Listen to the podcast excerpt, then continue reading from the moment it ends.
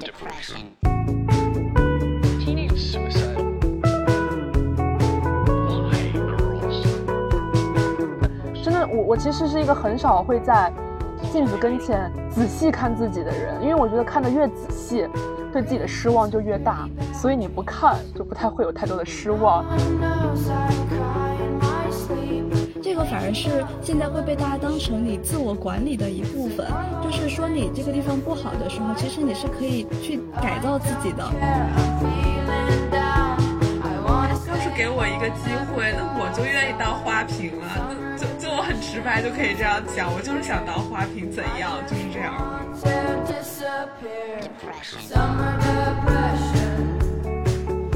而是我们其实有时候在看见一个人的脸的时候，我们的心中已经为他锚定了一种性格。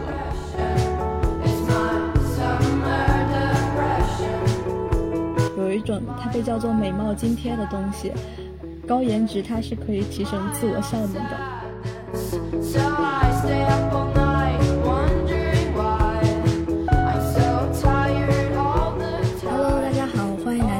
期的不妨时间，我是小陈。我是小李，我是屈女士，好久不见。今天我们三个对又合体了。因为最近我在实习嘛，然后在公司就看到很多好看的小哥哥小姐姐，然后忽然想起，就是之前有读过一份报告，里面讲到说，有近百分之七十的职场人士每个月会拿出超百分之二十的工资来进行颜值投入，然后就呃就发现这后面就是一个大家都普遍焦虑的问题——颜值。然后我们就想聊一聊关于颜值焦虑这件事。然后今天我们刚打开腾讯会议准备录这期播客的时候，屈女士就以她的美貌那个惊艳了其余两位主播。我们发现她原来是打开了她的腾讯会议自带了美颜效果，然后小李和小陈就也开始马上就 颜值焦虑就上来了，就准备找那个腾讯会议的那个美美颜设置，结果最后因为小陈那个动手能力太差，现在是小李和曲女士开着美颜，小陈就凭自己 一张素颜开始了这一场播客。就我想说，就是颜值这个东西也有一点内卷的意思在，就是因为之前我我我我现我最近搬了新家，然后我就住在房子里面，就有两个朋友来过来，然后呢，我本来当时已经在家待了一天了，就有点蓬有点蓬头垢面的意思，就是也没有化妆，然后但是他们来的时候就说啊，我今天化妆了，你们一会儿可不可以给我拍照？一个人这样说，另一个人就说啊，我也我也化妆了，然后就搞得我很尴尬，我本来已经就不想去。就是接待他们，就是化多多多隆重的 妆，然后后来就给他们我拍照吧。折中的想法就是，呃，我洗了个脸，虽然对，就是也没有很，就是虽然早上也洗过脸，然后下午就可能又稍微收拾了一下，就是有一种感觉，别人都在变好看，然后自己如果还是保持原状的话，确实会有一些焦虑，尤其是还要把这个东西留留到相片上，就是就。嗯，还是刚那个时候，我还是感觉到了一点大家颜值方面的内卷，就是一个人画了，其他人都要跟着画那种意思。我感觉好像就是这个颜值焦虑，就是从我懂事以来就一直都伴随着我，就而且在不同阶段吧，你焦虑的还不太一样。就像我自己，呃，可能在我呃刚刚上初高中的时候，那会儿就是对自己整个身材都比较焦虑，那时候有点胖。然后后来后来我又发现自己的牙齿不太行，然后又开始做牙齿矫正，然后牙齿做好了吧，又觉得好像鼻子也不太行，又想给 鼻子整整，然后好不容易到后面我就更加长大之后，我就学会了就是给自己建立自信，就不要老想这些，之后才稍微好一点，感觉自己的焦虑下来一点。但是它就是，呃。就像潜伏着，你偶尔看见一个特别好看的姑娘，你那个焦虑噌就上去了。然后你偶尔一不小心在宿舍窝了一天，然后看见镜子里的自己，然后那个焦虑蹭一下又上去了，就很可怕。其实，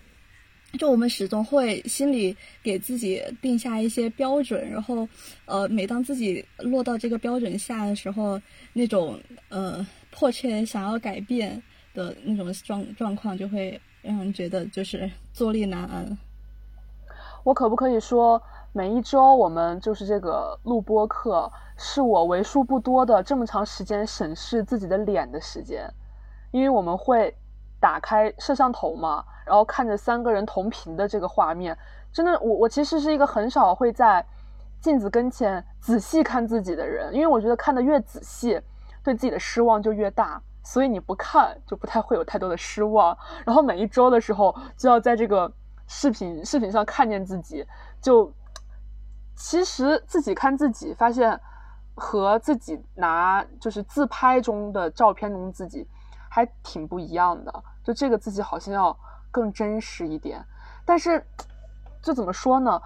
现在不是有很多化妆镜嘛，就是大家会买那个那个，就是放大有一定的放大倍数，便于大家就是画眼睛啊、眼妆这些部分。然后我就很不敢面对那个镜子，因为我觉得那个镜子把人的。细节放大到了极致，然后你的缺陷就极其之明显，所以我至今都是一个不拥有化妆镜或者这种小镜子的人，就是避免这种很细节的审视自己的时刻。就感觉刚刚。你就比如说小陈在说的时候，他就会提到一个有点否定那个意思，说啊，他觉得他的牙不好，然后觉得他的鼻子不好。但是熟悉小陈的人都知道，小陈的眼睛非常非常好看，就是有种感觉。而且屈女士也是，比如说她看见那个镜子的时候，就会觉得放大自己的缺陷。然后，但是比如说我平时在看的时候，我会觉得屈女士的嘴长得很好看。就是其实身边就是你看的时候。熟悉的人都会看到你的优点，反而会忽略你自己本来有一些所谓的缺点，然后反而是自己特别特别在意你自己，就就那个和大众标准相差有点远的那个地方。我就是感受到有时候，嗯，你别人给你拍了张照片，然后你自己看照片的时候和别人看照片的时候，你永远都能挑出那个照片上好多毛病，然后别人说，哎，这挺好的呀，然后你自己就。嗯，如果特别熟，你就你当然可以说就非常不好；要是不熟的话，你说哎还行还行。但其实是心里面就说我自己怎么那么那么多的不满意的地方，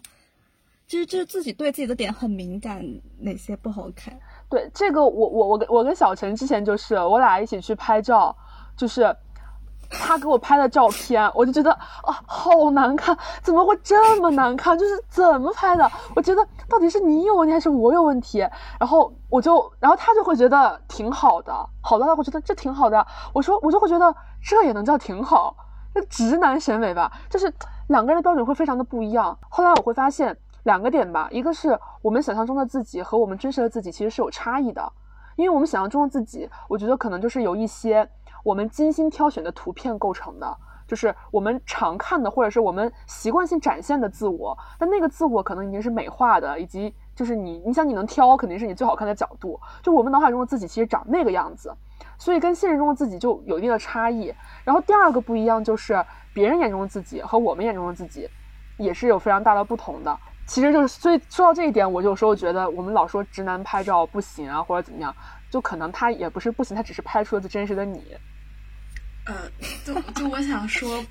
我我想补一刀，就是我觉得不是小陈他不是去女有什么问题，是小陈拍照真的有一点问题，就是 就是之前他给我拍的那张，就是我们有一次出去去浙江玩的那一次，然后他拍的那张就是我的照片，就所有人看了都不行，但是小陈当时拍完以后就说挺好挺好的，然后后来大家一看，然后就是能做成表情包的那一种。然后，群嘲事件，这绝对是群嘲事件。我承认，我现在那个看出来了，他确实不好。就也也回应一下曲女士刚刚说的那个，就是我们想象中的自己会更。完美一些，然后别人看到的自己可能才是真的自己。但是我也有发现一个趋势，有有一个我我觉得不不知道是不是一个统一的客观的规律，但是我觉得有一点点这样的规律，就是当你一个熟悉你的人，一个喜欢你的人，一个对你有好感，就是跟你关系比较亲近的人，然后他拍你的时候，就是反而会拍的你会比较满意。但是当一个比较陌生的人去拍你的时候，就就不要就就可能会拍出一些奇形怪状的东西来。我我是这样理解，就如果他对你比较了，有可能是这个人对你比较了解，然后或者是说他是不是带着爱在拍，我就瞎说了，就是所以可能拍出来的照片会更让人满意一些。这个是不是把小陈这类的就是拍照不行的人除外？就是正常水准，就是包括在这个里面，然后像小陈就 可以先除外。但但我其实确实觉得自己有的地方就是有问题，你怎么看都怎么喜欢不起来。就我会觉得，比如说我的嘴，就是我是最不喜欢我的嘴，就是它是，我感觉就是往外凸的，就是亚洲人的那种很很有点普遍那种长相吧，就是会嘴往外凸，然后脸就是稍微平一点儿，然后就看起来就，唉。我就我就不是很喜欢，然后之前有一天晚上，就是洗完澡以后那种纯素颜那种状态，然后是就是我就照镜子看，我说天，感叹怎么会这么丑？然后当天晚上就紧急在 B 站上搜索怎么样，就是改善凸嘴啊什么的，然后就就去想看到那个有整牙嘛，就说整牙以后可以把牙往回搬一点，然后你整个嘴就会稍微看起来好一点。但是后来看见整牙，感觉效果比较好的，就是或者是说相对美观一点的那种，都要四四万多，反正就是比我觉得比较贵，而且是一个要持续性投入的东西，你要用好几年，然后还要不停的带保湿器，如果你不带的话，它有可能又回去，就就让我又死了这条心吧。后来，但是当天可能就是有点上头的那个状态，然后第二天醒来的时候，就觉得。哎，好像也还好吧，就就可能就像徐女士说的，你一直盯着那个镜子看，你就会发现自己的很多很多的不足。这样，去女士有颜值焦虑吗？有啊，就是我觉得我最大的一个让我感受到自己颜值焦虑的点，就在现在的话，就是我一旦卸了眼镜，我就一定要化眼妆，就是我好像就是眼镜像是一个面具或者是一个遮挡的时候，我躲在它的后面，我就有一种别人只能看见半个我或者怎么样的一种，反正是种很舒适的感觉。然后当我卸掉眼镜之后，我就感觉我的眼，我就感觉我的脸上面这块是空的，然后我的眼睛可能有时候因为有长时间戴眼镜嘛，可能也会显得有点没有神，我就会一定会要画眼妆、画眼线、上眼线、下眼线和眼影，我才会觉得哦，现在的我是一个我我理想中应该存在的我，对，就是所以，我平常不喜欢戴隐形眼镜，也是因为我觉得我一卸掉眼镜，我就要画眼妆，那么我就得多好多好多步骤，所以我其实就不太习惯戴这些，除非今天要出个门什么的。这个是我现阶段吧，会有强烈的感受到，觉得自己有不 OK 的地方的时候。然后还有的话就是，之前就是在中学阶段，中学阶段我觉得是我有一个从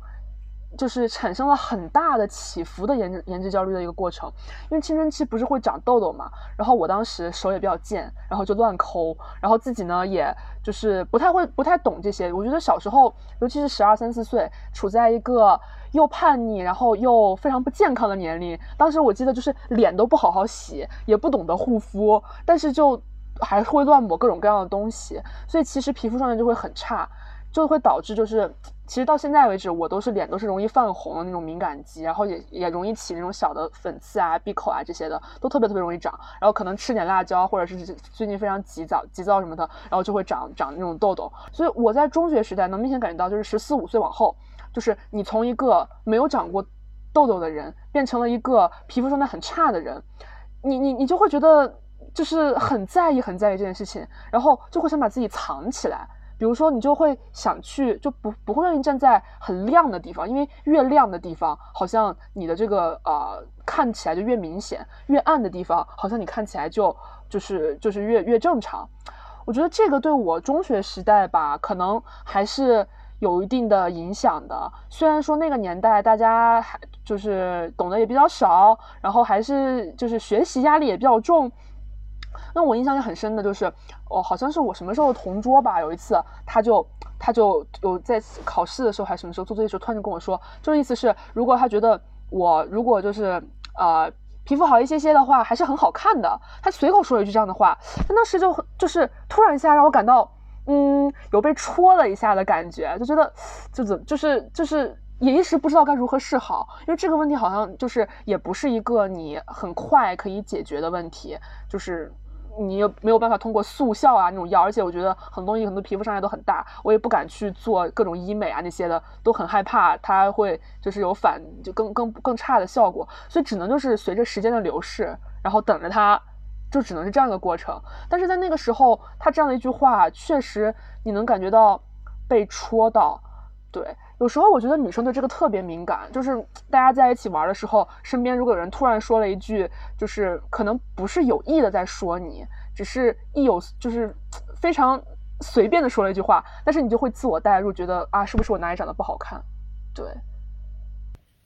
我觉得这真的是一个特别说者无意，听者有心的这样一种情况，就是，但在这个里面就有一个问题，就是我们这我们的这个焦虑。呃，到底是以谁为标准的？就是一方面，我们是觉得，因为自己对自己长相不满意，然后会给自己建立一个我觉得我好看的样子，然后就呃，如果我没有符合这个样子，我会焦虑。但是另一方面，就是任何一个人他一句无心的话，就可能改变你对你自己这个形象的一个认知，而且他只是。万千个可能，呃，觉得好看你好看的人中，一个不小心点出了一个呃一点点小缺点的地方，他就会无限的放大，然后就一直留在你心里，在你脑海里回想，好像大家都这样觉得一样。我觉得这种情况就会让人很找不到标准，然后也就很很容易被这种东西带跑。但是哦，我我又有一个正面的例子，就是呃，就是我之前觉得自己特别的，那个。鼻子很塌嘛，然后我当时的那个标准就是觉得鼻子要高一点、挺一点好看。但是有一次，就有一个人可能也是无心的，他告诉我他说：“呃，我从来没有见过这样小巧的鼻子。”然后我当时也是特别被那句话戳中，然后从那个之后，我觉得我那个对鼻子的焦虑就就没有了，再也没有了。就是我觉得，在好多事情上，其实我们是很有包容度的。就比如说，别人如果说我，嗯。嗯，就是一些缺点，其实有的时候，一方面你可能不会在意，另一方面你可能觉得他在胡说，就你不会当真，就是在这方面人是很坚强的。但我反而觉得到颜值这个地方的时候，人是很脆弱的。就别人说你不好看，就是如果你感觉到有一个人在说你不好看，你的第一反应一定是我哪里不好看了，赶紧想找自己的问题，而不是会想，就是他的好看标准是什么呢？我是不是没有达到他的标准？就是你会把你会认为错在自己而不在别人。就好像在颜值这件事情上取悦每一个人，是我们一个惯常的做法。就你不希望有人会觉得你是个不好看的人。那我有个问题，就是在别人说你哪个地方不好看，或者无心的提到他可能比谁谁差一点儿，就类似这样的评价之前，你会意识到你这个方面不够好吗？我觉得大部分时候其实。你自己心里也会有一个标杆，呃，不能叫标杆吧，就是可能有一个模板，对你还是会不自主拿自己跟他比。但是你自己比的时候呢，你比一比就会觉得这种比较好像没有意义，你就有一种以自我就是非常强大的自信心的状况吧，就觉得我这样也挺好的，我绝对不会就是怎么怎么样怎么怎么样。但是当别人说你。这个地方不好看的时候，有点把你的那个自信心给戳烂的，感觉就是意思是你就是不好看，你不要假装你只是另外一种自己了，就会这种念头会一刹而过。我好像没有经历，没有就是没有经历过别人说我的五官上哪个点或者脸上哪个地方长得不够好看，或者是觉得它有点丑，就还好比较幸运没有说过这种东西。但是我感觉在别人说我胖之前。我小时候可能也意识不到自己真的有那么胖，就就是 就是比如说我上小学的时候，然后就就是后就是因为小学以后我才感觉到，就是和身边的人会。可能交流的范围就更广阔了一些，然后可能就会有一些同学就会说我我胖啊，然后或者是怎么怎么样，就但是就是我觉得都是比较善意的这种玩笑。然后自从别人跟我强调了这一点以后，然后我就会一直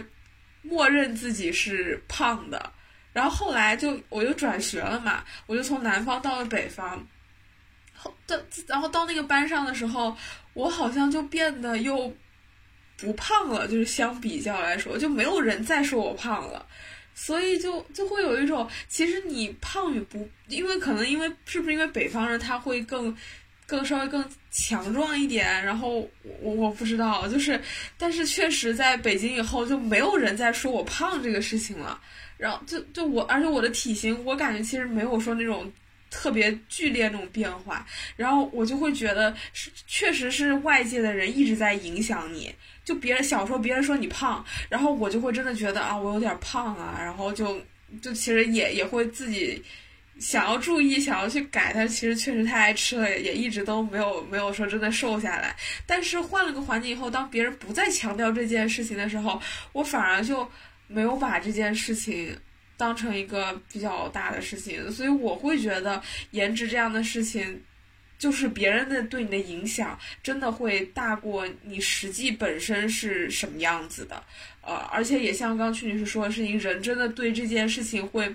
特别的敏感，因为这些这件事情，它就是一件你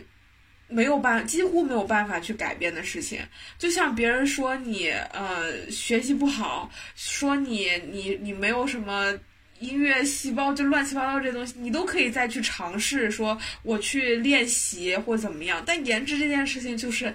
你从那个时候开始你就已经固定在那样的地方。我反而觉得这个是你可以去调控的，就是现在有很多，比如说你觉得胖，那你就有瘦的标准，你可以用那个身体的那个你的身高体重和体脂这些去控制你的标准。你可以嗯做一些运动去减肥，这个可以改。然后，如果说你颜值不好，那它可能就有具体的问题。你可能是微整形，也可能是去改善你的皮肤状态，也可能是你稍微换一个发型，换一点配饰，你就可以改变你的颜值。只是你不会搭，就是这个反而是现在会被大家当成你自我管理的一部分。就是说你这个地方不好的时候，其实你是可以去改造自己的，然后把自己做到一个呃自己相对比较满意的那种状态，或者是达到某一个。呃，标准的那样状态。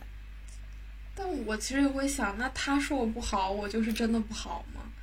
就，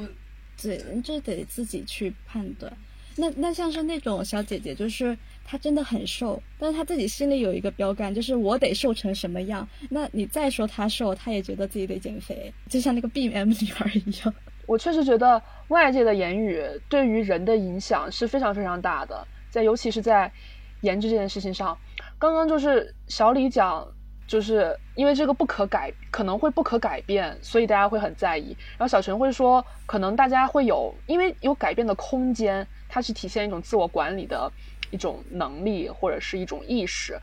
我觉得这两个其实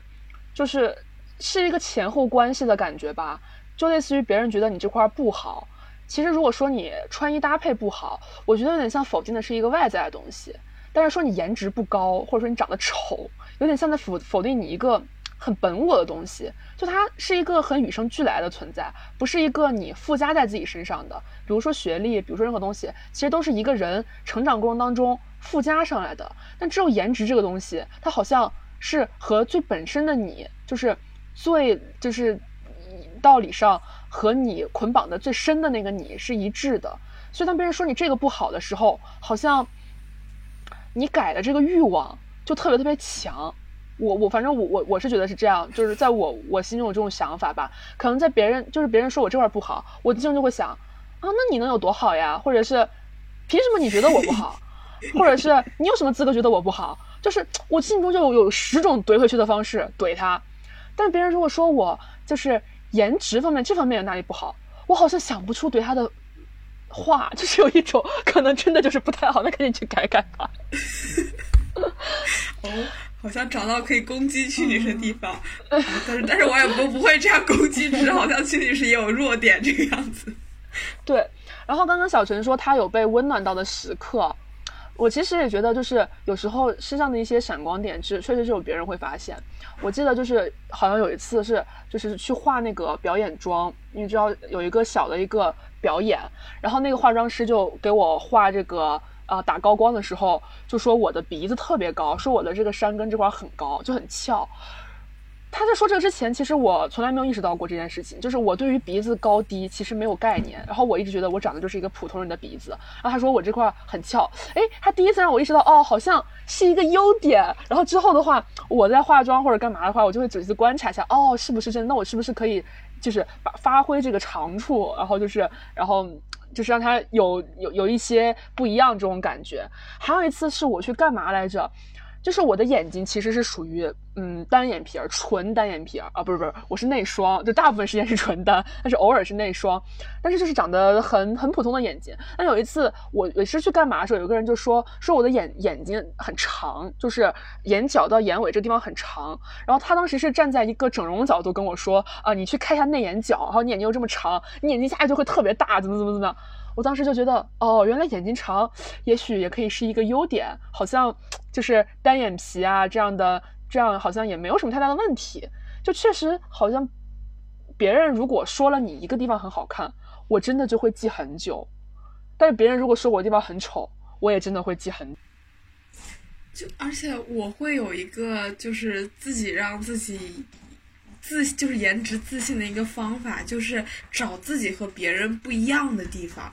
就我反而会觉得，我跟别人不一样那个地方才是就真的很值得珍惜的地方。就比如说，还是拿眼睛来说，就我的眼睛是纯单眼皮，我连内双都没有。但是我我我单眼皮就，我是眼睛是那种稍微有点下垂的那种，好像说是叫狗狗眼，就是那种看起来会。比较比较，你可以说他看起来比较小可怜也好，看起来比较丧也好，但是确实就好像我就是跟我这个人的个人气质还是有点相似。然后，嗯，他就是会比较，嗯，看起来没有什么攻击性，呃，然后而且这样的眼睛，如果你去找明星里面就是对标的话，我一直是感觉就是安妮海瑟薇是这样的眼睛，然后。大言不惭啊，就是，然后就会有一种感觉，就是那种比较独特的那那种东西，给到自己一些自信吧。就因为确实很少有人又是单眼皮又是就是这种下垂眼嘛，所以自己也会给自己这样一个安慰。嗯，对。好吧，那我要说了，我对标的是刘雯，因为我在寒假的时候有好几个人说我就是剪了个刘海之后，说我就是。有点像，然后我就仔细看一下他的照片，可能有一丢丢一丢丢丢丢像吧，然后我就嗯暂且对标一下。就是尤文和你的长相，就是确实是有相似的地方，就是你们俩的骨相就是有相似，相就也也骨骼比较明显，就就尤其是颧骨这块，然后就是棱角比较分分明，对，然后而且眼睛也很像，就是。就好像就是那种偏长一点那种眼睛，然后而且整个人气质也很像，就是你越说你越会发现，哎，就是自己真的还嗯挺挺美的呢。好了，这边 Q 一下小陈啊，小陈直接对标是薛凯琪，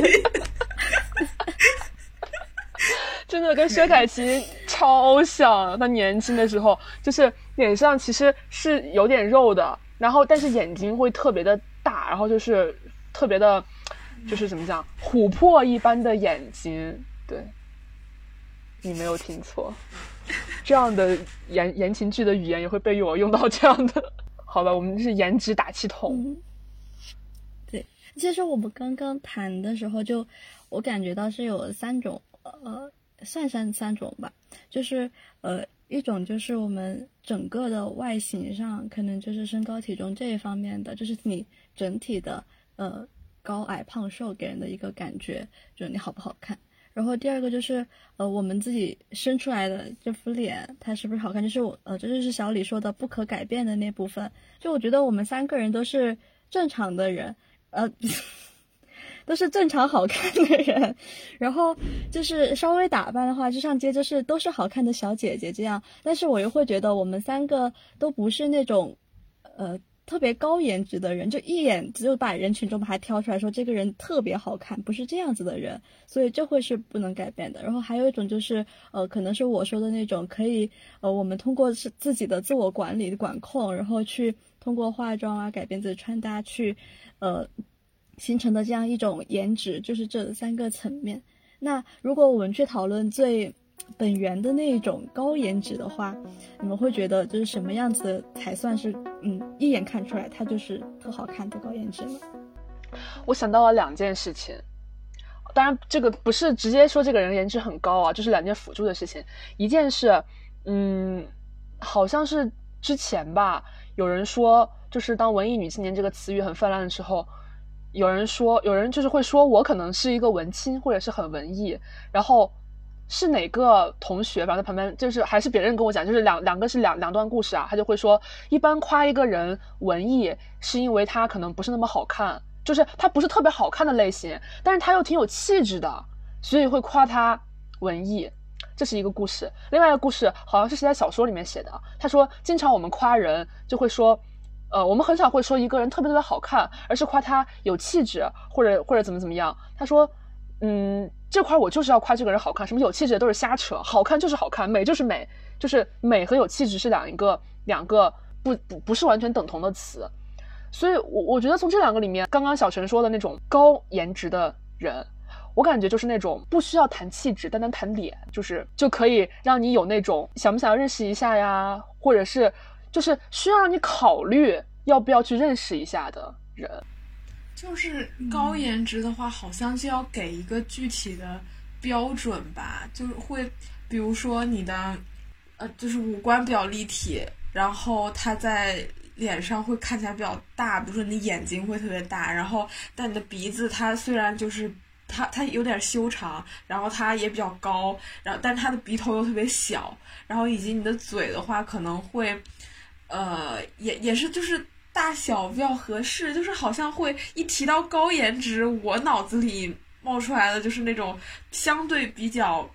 标准的那种，就是也像屈女士说的，就所谓比较有气质的这种类型的女女，就是不管是男生还是女生吧，我好像也会特别喜欢，但是我就不会用这种高颜值去说他，就比如说我就是之前看那个。小姐夏女的诱惑里面，里面那个那个女主角金明喜，就是演小姐的那个女生，我觉得她就是属于氛围美女。她在戏外的那种穿搭，呃，一般来说就会比较随意的，就是比如说衬衫啊，然后那种就而且是棉有一些棉麻质感的，然后比较素的那种衣服，然后搭上一个那种比较复古的，稍微有点羊毛卷那种。波浪，然后整个人显得就特别有气质。但是你把他的这些外外外部东西除掉，你就单看他的脸，然后他的五官的话，其实就真的还好。所以你刚刚说的高颜值，我可能就不会用来形容像金明喜这样类型的人，而是用来形容说，呃，像再举个例子，就是那种就那个。安吉拉大宝贝儿，就是我是觉得她就是就真的是那种特别标准的那种，真的是所谓现在有那种大家都会说高颜值的那种类型吧。其实我会觉得，就是所有的女明星，我们现在看到的，就是一线的或者是一点五线、二线之类的，绝对都是生活中的高颜值，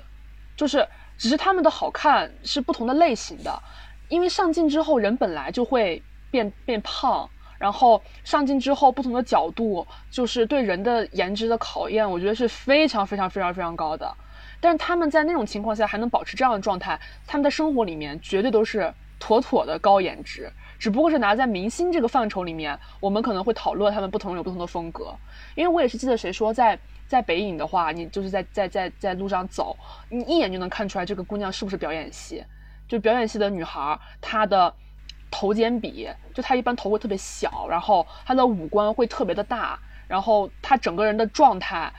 和他那个骨相吧，就明显的有突出的地方。这些甚至我觉得是演演员的，就是这种能成为明星的一个，就是基本的一个条件吧，或者说是我们说是就是最大众的明星，因为可能还是有很多不同的明星，他是依赖着就是不同的特质，就是最普遍的这种。在我这里的话，就，呃，我是分不开气质和他的外表，就是他的容貌的。就我觉得他个人的容貌本身就带有一种气质，比如说他本来眉毛就细细的，然后脸就小小的，然后线条很明显，鼻子呃鼻子可能也是小小的、尖尖的，然后嘴唇嘴唇是薄薄的，然后呃可能整个人也会长得比较瘦瘦一点、心长一点，就这个人他整个给我的一个气质就会吸引到我，然后他个人的性格其实也会，我觉得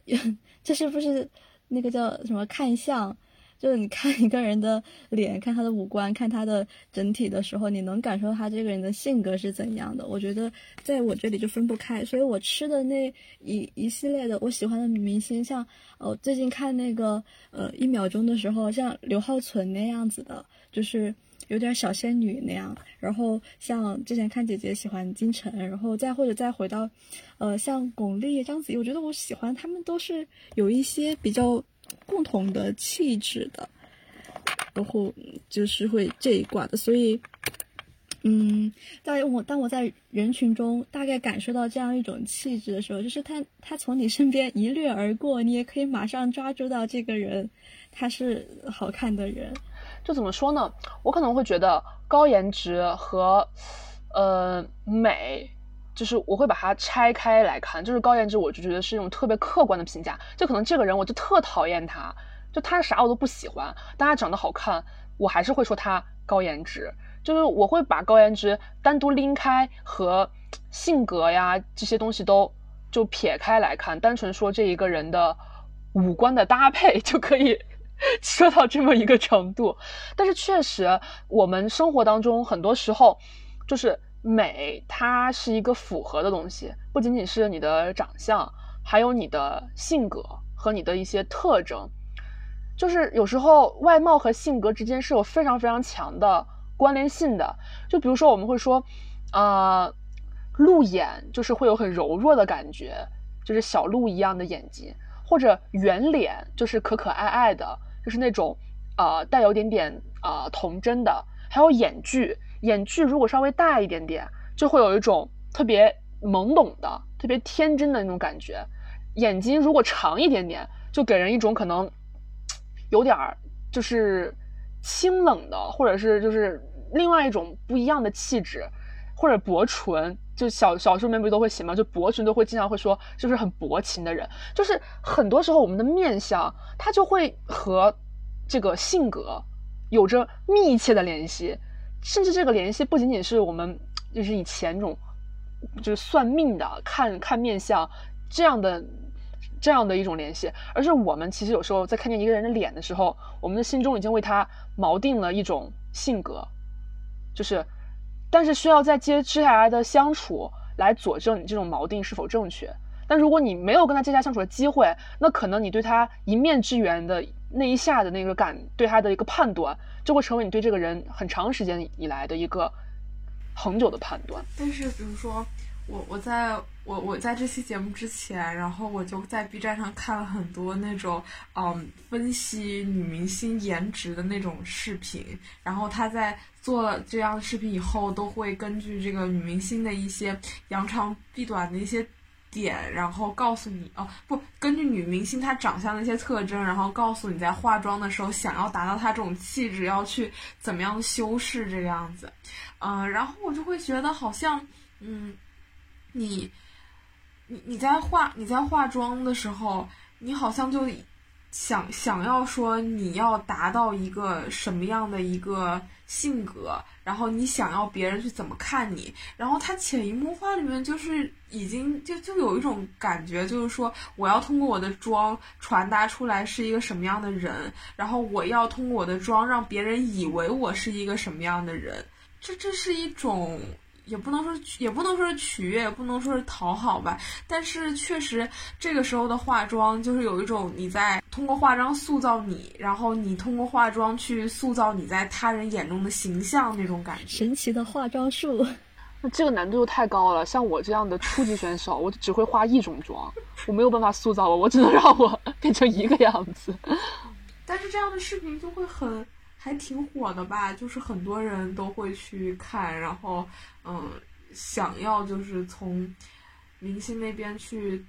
学到更多的东西，然后让自己成为一个更温婉的人，或者成为一个更可爱的人。就它形成了一个对理想自我的一种投射吧。就你从这些视频里面就可以，这些视从这些视频受欢迎里面就能看出来，嗯，化妆是有这样的效果。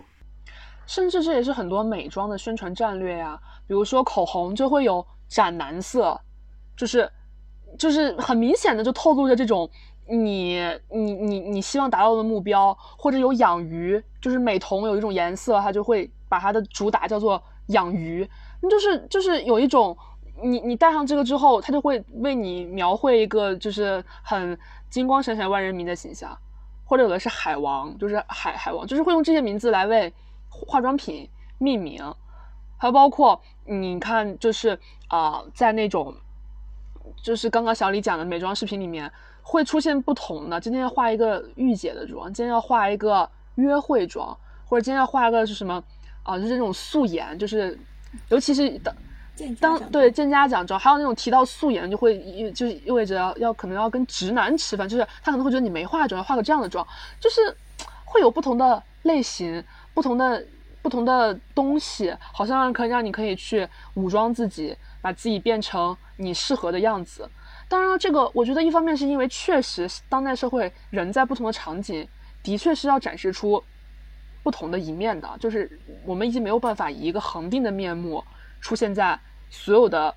情况中了。这就有点像你的微博朋友圈和什么东西有一天突然换了一下，有天别人打开你的朋友圈看见是你的微博，你会觉得你 你社死，对吧？有人打开你的 微博看见是你的朋友圈，你也会觉得啊、好奇怪，就是就是每个人的这种形象，他已经没有不具有这种这种连贯性了。但另外一方面，其实也说明我们就是在迎合吧，迎合着所有不同场景中人对我们的期待，而这种期待呢，又会让我们得到更轻的自我认证，觉得我就是这样的人。在他人和自我不断的这种确定当中，让自己对自己的这个认同感会越来越高。我不说别人是怎么样，但是我说我自己，就是当我去看这些视频，然后我想要去模仿在某一个场景里面我应该什么样的时候，其实对于我来说，大部分时候都是我对那个场景里面的自己不够自信的时候。就是假如说我要去，我我我会想啊，比如说我要去见。假设，比如说刚小陈提到说见家长装，就比如说我要去见我未来嗯、男朋友或者是我未来的就未婚夫他家长的时候，也不能说不自信吧，就是那种你会想尽办法去讨好一点，然后让你自己显得更怎么怎么样一点，然后还是会非常非常担心别人不够喜欢你或者是怎么样，所以会再看那样的视频，去想办法说怎么样通过外在再武装自己更多一点。嗯，我不说别人会不会看这样的视频暴露一种不自信或者怎么样，但是我很坦诚的说，我觉得我是会的。这恰好说明，其实我们内心中很相信，就是通过外貌，别人可以轻易的判断一个人。就这这一点，就是就是以以貌取人这个东西，虽然听上去非常的政治不正确，或者现在大家都说啊，都不要看外在，要看内心，就这样话，但是我们很发自心底的会认为这句话它是成立的，最起码在一个短时间的相处当中，它一定是成立的，所以我们才会意识到我的外貌到底有多重要。我们已经认同了吧？就是，呃，外貌就是给人的第一印象，这个就是我们在心里面已经默认了这个，而且我们自己也在通过各种实践的经验得到了印证，所以我们才会在自己又去实践这样子的事情。我今天看一个讲颜值的这样一篇文章，还有讲人的外貌，他说，呃，是人的外貌最开始影响的就是第一印象。人的外貌最先影响的就是第一印象。他说，在人际沟通里面，呃，影响力产生因素最大的就是视觉，它可以占到百分之五十五，然后语言占只占到百分之七，语调占到百分之三十八，就是你跟他怎么说话。但其实最先产生影响的就是颜值，然后在。在除了颜值这个第一印象之外，我们又在很多社会实践中看到了颜值它带给你的一些效应，就是有一种它被叫做美貌津贴的东西，就是如果你是呃面容姣好的，你会在很多地方就可能会获得更多的关注，或者是更多的耐心，或者是呃有更多的呃去嗯、交涉表达的空间，就感觉它会在呃你站的利益上会嗯更多一点，然后。呃，再有一个就是，呃，你的颜值还会有一个叫做晕轮效应的东西，就是在没有深入的接触的情况下，如果你是有比较好的颜值，那在呃整个人对你的印象都比较好的情况下，他会觉得你其他的品质先给你设定你是好的，就是从一个美的东西，他把你那一整个形象都是给晕染开，都是比较美的那种，然后。就是在这前面的几种的情况下，最后他就提到一种说，高颜值它是可以提升自我效能的，就是这些东西这些利好摆在前面了，后面就会有人就去争取这些利好，然后就去通过各种事情去提升自我的效能，而且就是你自己做改变之后，你真的受到夸奖了，然后你真的好像感觉到更多被人关注了，这个时候它的效果就很明显的反映出来，然后你就会自己很认可，就不断的不断的这样子，呃向前，就是在产生作用，你感觉分不出头和尾，但是它就是效应在那里，而且大家都心知肚明。对，我也看过，呃，类似的实际效益的研究是关于学习成绩的。那个研究就是，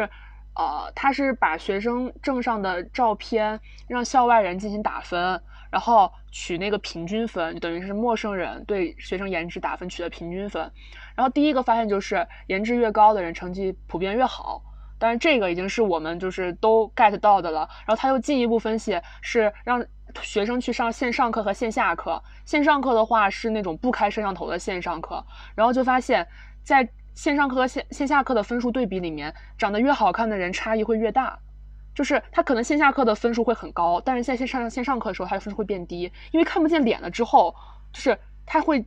他的分数就变低了。那这就更确切的说明了颜值它对学生的分数。甚至可能会带来一些影响。当一个就是在在学校园这样的一个环境当中，嗯，它对人的心理有很大的影响的。就是你当你自己呃会因为颜值受到一些关注、受到一些夸奖的时候，你自己的自信心本来就是高的，然后你就会认为这件事情能做好，那件事情能做好。你在这种自己的心理的暗示下，你就确实会努力去把它做好。然后你就会好像就是越来越突出，越来越优秀。当然这只是说普遍吧，不是说每一个都会这样。但是也有研究，就是说，呃，比如说像在学术研究这个领域的话，很多人就研究了人们对科研交流的活动的影响。就如果一个科学家他的脸让他看上去觉得这个人是一个能力突出，或者是品行端正的人，然后就会更 更有兴趣去了解他的工作，然后也会呃去更想去，就又也会对他觉得他研究水平可能会期待就会更高。那就这种看上去能力突出，那我其实也不知道他是一个怎么样看上去，但是我想应该就不会是那种我们所谓的说那种长得非常红。就是看起来就很颜值很高，然后特别花哨的那种感觉的人，然后反而就是对那些颜值比较高的科，就是学学者，人们就会对他们虽然会对他们研究工作比较感兴趣，但是对他们的研究的水平，好像那个期待值就会就会放低。所以某种程度上来说，在这个方面，那颜值其实也未必是一件很好的事情，就。可能是刚刚说的两种的一个相相相对较反反方向的一个例子。看到一个人颜值特别特别高，然后你可能就会更多的关注到他的颜值，然后反而对他的一些能力没有说那么认可。就这个例子是我在看那个呃那个电视剧《三十岁还是处男就会变成魔法师》那个里面，呃那个里面的那个男主人公。之一的那个特别优秀的那个销售员，然后他其实就是一个长得非常非常好看，但他内心又会比较自卑，就因为他觉得别人总是因为他长得好看，然后忽视他很多能力，然后觉得他能够到这个公司能够达到这个地步，也是因为那个女上司觉得他很好或者长得很好，然后就得到了这样的机会，所以有时候这样的优待对于他们自己来说，反而也是一种有点小歧视那个意思。然后，但但是我个人是很难体会到这种心情的，就是可能这就是 高颜值的烦恼，我体会不到吧。嗯就是可能有时候高颜值它会和类似于信赖感或者是稳重、靠谱这样的词语，它是整个整体感觉是相背离的。这其实反而是印证高颜值可能现在我们普遍认为它。也许会掌握更多的社会权利，也许会面临更多的机会，所以那么就意味着他具有很强的主动权和挑选性，所以他和这些就是相对而言比较就是呃沉稳这一个卦的词，就有很很强很长的一个距离。然后刚刚还提到一个点，就是好像你是不是有是是小陈汉训是说一个高颜值的人，然后他就会越来越强那种感觉，就是不管不仅颜值强，然后你在别的方面可能也会做得更好，可能也就是因为你从颜值上面获得了一个更大的自信，或者是怎么样的吧。然后我其实会觉得，不仅仅是在其他能力上会增强，就是越高颜值的人反而会更关注自己的外貌，就有一种正向循环那种感觉。就是我的朋友里面就有一个我觉得长得非常好看的人，然后他就会。我觉得相比于其他的朋友，就会更在意自己长自己哪个方面不好看，然后不好看以后他怎么去琢磨去改善它，这样。但但是，一般长得一就是相对普通的人就会觉得那差不多得了，那我就算再努力，我会变成什么样呢？就有一种人家在精益求精，然后这边就在破罐子破摔这种感觉。反而就是长得好看的人，通过他的修饰，他会越来越好。然后可能长得稍微逊色一点的人，就会放弃这条路，再往其他方面就是找到更更光明的一条大道吧。就我会去揣测，呃，这些颜值比较优越的人是怎么想的。可能某种方面也就显示了我对他们是有一些羡慕的，所以我会硬去找一些理由说，啊，高颜值也会有什么不好的地方。然后就其实我总体上我会觉得，要是给我一个机会，那我就愿意当花瓶了。那就就我很直白就可以这样讲，我就是想当花瓶，怎样？就是这样。就之前看他们说社会比较会分为三类嘛，上行比较、下行比较和平行比较。其实反而刚刚小李说，呃，他觉得长得好看的姑娘会更在意自己的颜值，那其实就是一种上行比较，他会跟比他更好看的人去比。那那其实上行比较建立的基础就是，你有一个非常强的动机，就是要提升自己。当你有非常非常强的动机去提升自己的时候，你才会和长得更好看的人比。而像我们可能有时候就没有这种提升自己的动机，所以我们就我们觉得提也提不了多少，所以我们就不会上行比，我们可能就平行比。平行比了之后，就会发现自己其实也有嗯很独特的地方，或者是就是当平行比的时候，你就很难比出好坏了嘛。你可能就是会发现每个人的特质，那这个时候呢，就会变发现啊、好像也不太有关系，那你也不太会有动机去所谓的提升，就打引号的提升，就进入了一个比较心态平和的阶段。就是刚刚说高颜值的烦恼啊，这个就好像，我觉得也不能叫揣测吧，有时候确实对于他们来讲是一些很难破的局，因为我因为我不由自主的就会有很多很多的偏见。我记得有一次是我们好像一起去面试还是怎么着，哎，没有见到人，在群里面吧，然后看见一个一个同学，然后翻一下他的简历，发现他学校非常非常非常一般，但他的实习都拿得非常非常非常的好。当时想这是为啥呢？就是他为啥可以做到这样呢？然后把他的照片点开一看，然后就明白了，就觉得就就觉得哦，可能是因为他太好看了，所以他就是很好看这个事情太有用了。那其实我第一反应就是这样，我不会去想，那他是不是嗯背景很差，但是很努力啊，或者是啊他是不是呃就是有有很很有天分啊，所以在这上面就是很有见地啊。我我第一反应肯定不是这些啊，我第一反应就是那就是因为长得好看咯，然后我就认了，就是我不仅就是。已经用刻板印象就是聊来来探知了，就是花瓶这样的存在，同时我还接受了这个存在，就是我认了，我觉得人家长得好看得到了特权，我觉得是应该的，这就是一这是我非常潜意识的一个就是脑海中的回路，就没有办法经过我理智的控制，或者说我去对它进行一些呃这个正确性偏移的调整，就是这样一个非常顺畅的逻辑。那可能在那个人看来，当然了，我也不知道他到底是个什么样的人，但如果他确实是一个不就是跟我想象不一样的人，那他可能也会很生气吧，或者他会有一种，那你就是酸我。其实如果是我的话，别人这么觉得我，我一定觉得他就是酸我，我才不在意呢。就好好像就是，就是在这个姑娘身上，假设你说的她真的，她就是因为长得好看，然后她可能获得更多机会。不是姑娘，是个男孩子。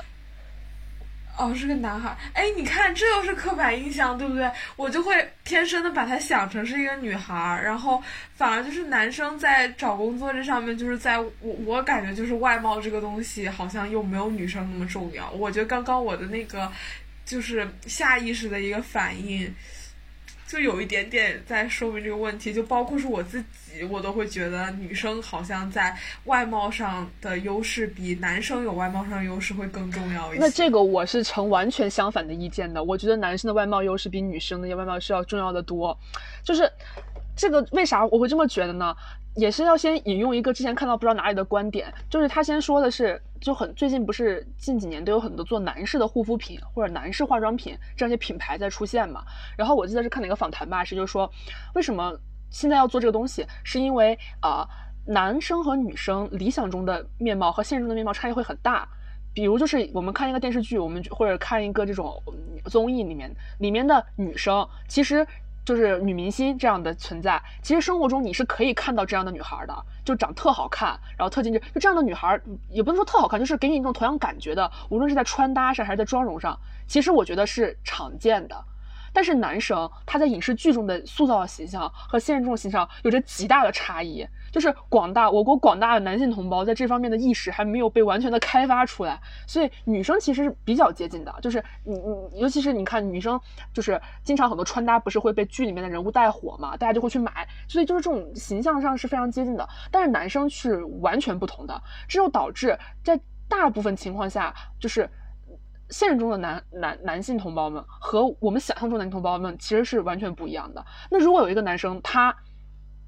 就是远远的高于了平均水平，他就脱颖而出，跟女生会有很大的不同。因为女生其实我们现在也很少会说一个女生丑，或者很少会说一个女生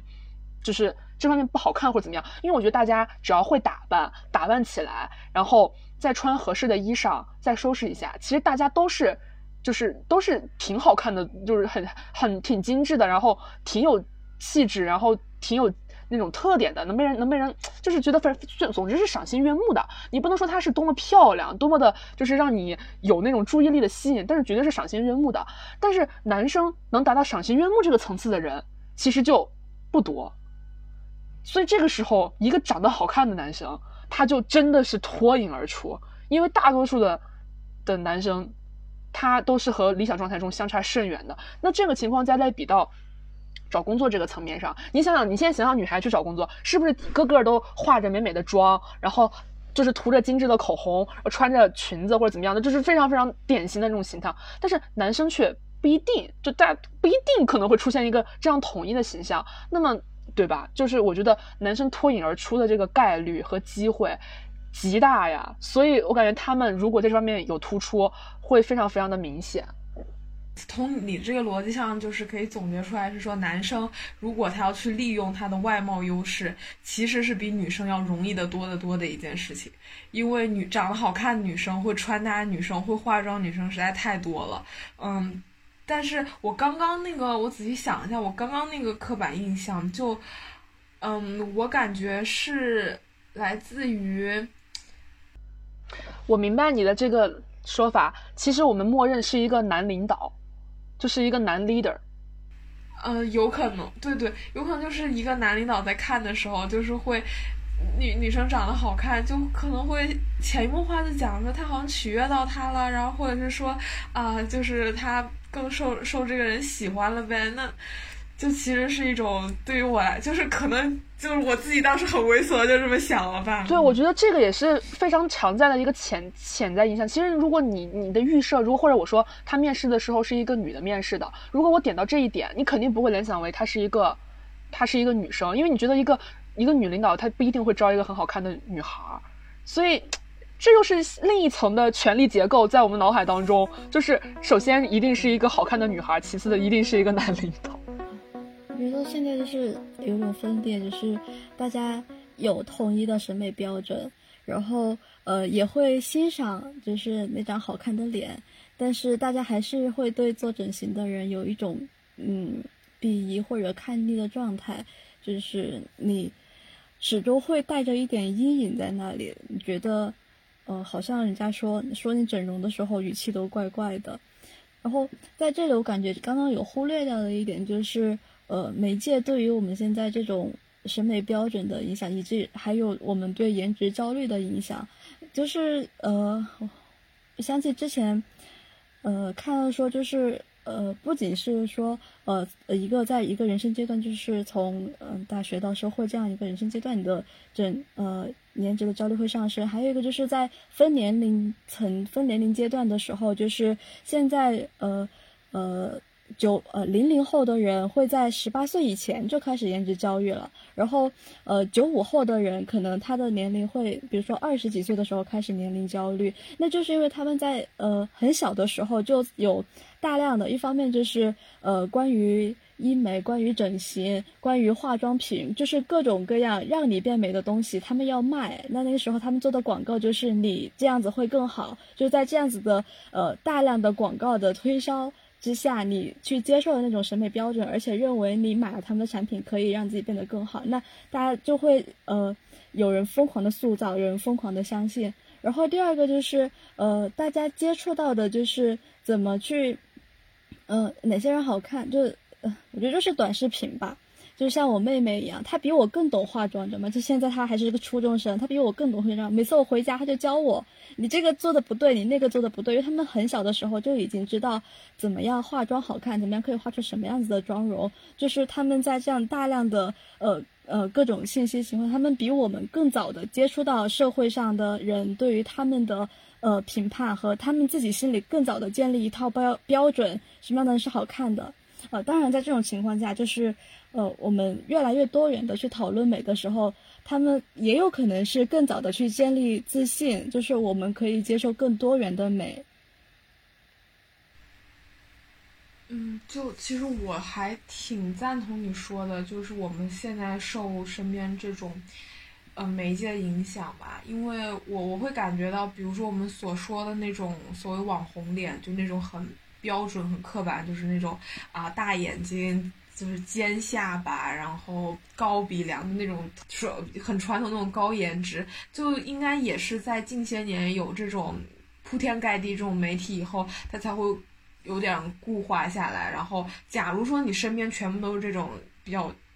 虚假的，然后就是精修过这种长相，然后很多人可能会以为，那真实的是不是也应该达到这样的状态？然后，但但也有人会说，我们这样的审美，它是来自于呃西方受受到西方的影响，就比如说那种很立体的五官，然后眉骨的纵纵深会比较的深的那一种，然后也会觉得我们也是有一种西化的审美。但是我现在真的是感觉，就媒介的影响比呃文比这种。外来文化就很很很早很早以前，这种外来文化影响会大得多得多得多。然后我今天在想这个的时候，就会想到，嗯，像民国时期的那些的女明星，就广告上的明星，比如说像阮玲玉，她的那种美，就是她那种，我觉得她眼睛是有点像弯弯的月牙那种感觉，然后长相也比较清淡，和和外国那种浓。比较浓烈那种美也不太一样，然后像其他的明星，比如说像蝴蝶、周璇，他们都是那种圆圆的脸，也也挺符合就是之前中国传统的审美。然后像李丽丽，她就是演那个体育皇后的时候，她会非常的健美。然后现在看来，你会觉得她她的腿和现在那种都不一样，都是比较。就比较有肌肉线条的那种感觉，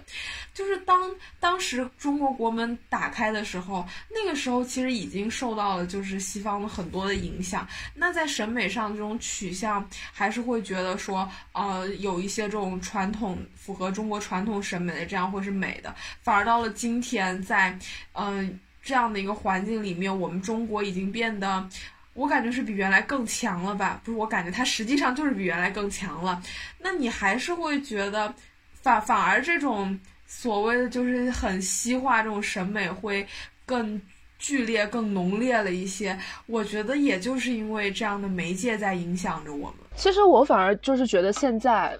为什么媒介会宣传这样的美，反而是因为这样的美是最容易被模仿的。你如果想要那种类似于像杜鹃，就是我们觉得，或者是不论是西方人脸的东方人啊，还是东方人眼里的东方人，或我们会说谁有古典美啊，会说刘亦菲，就是呃古典美谈到这个词，或者章子怡，就是东方东方美人这种感觉，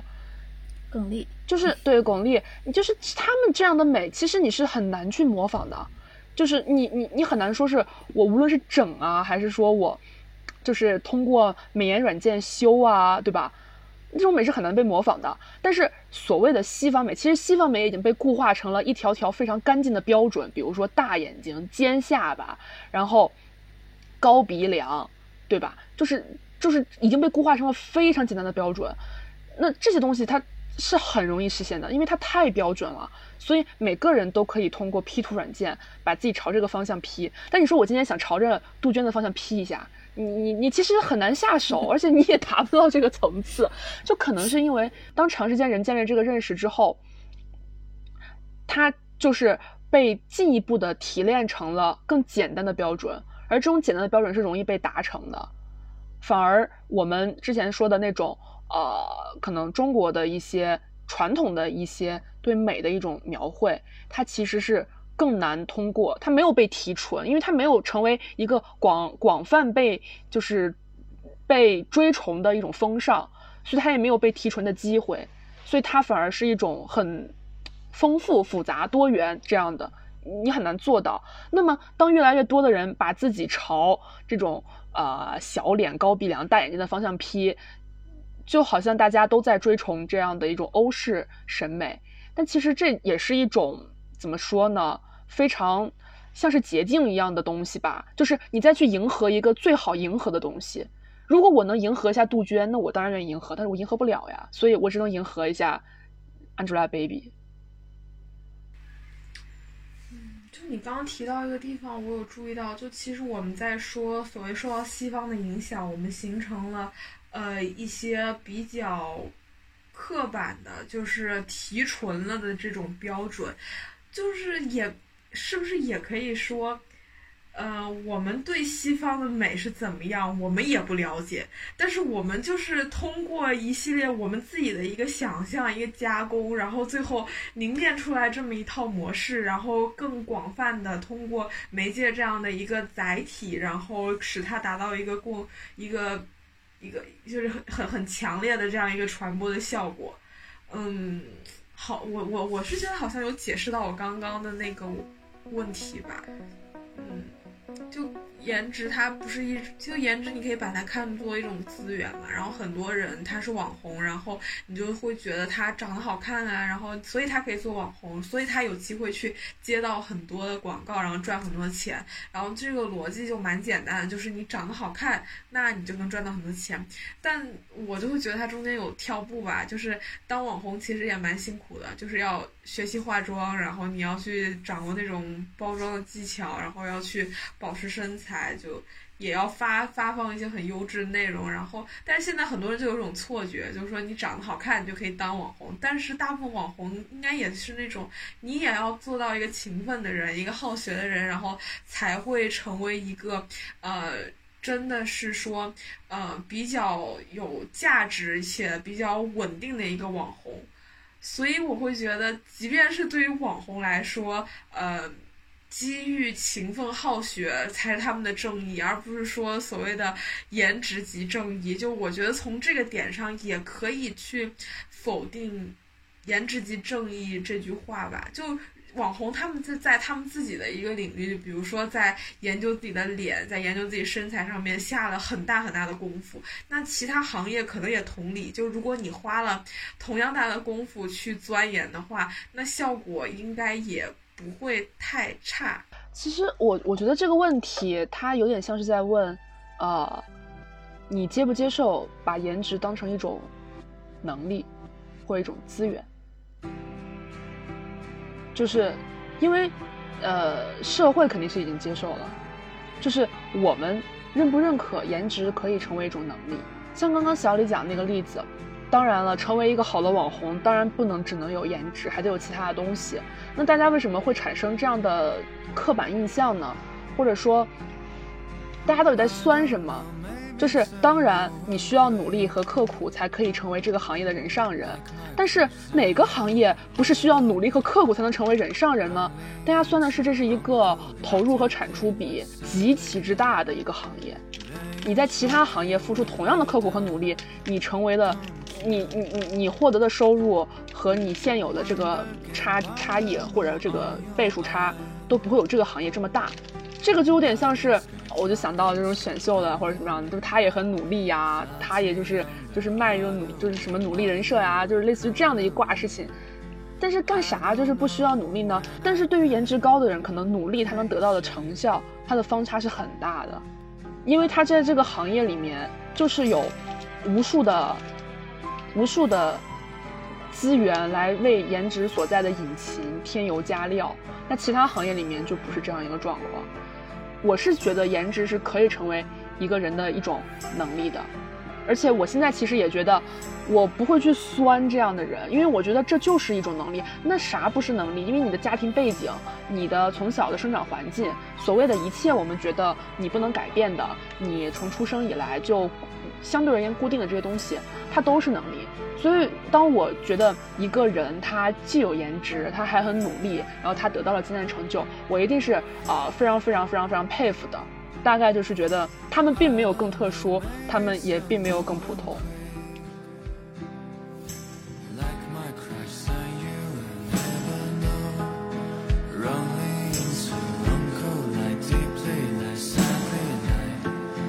then you shake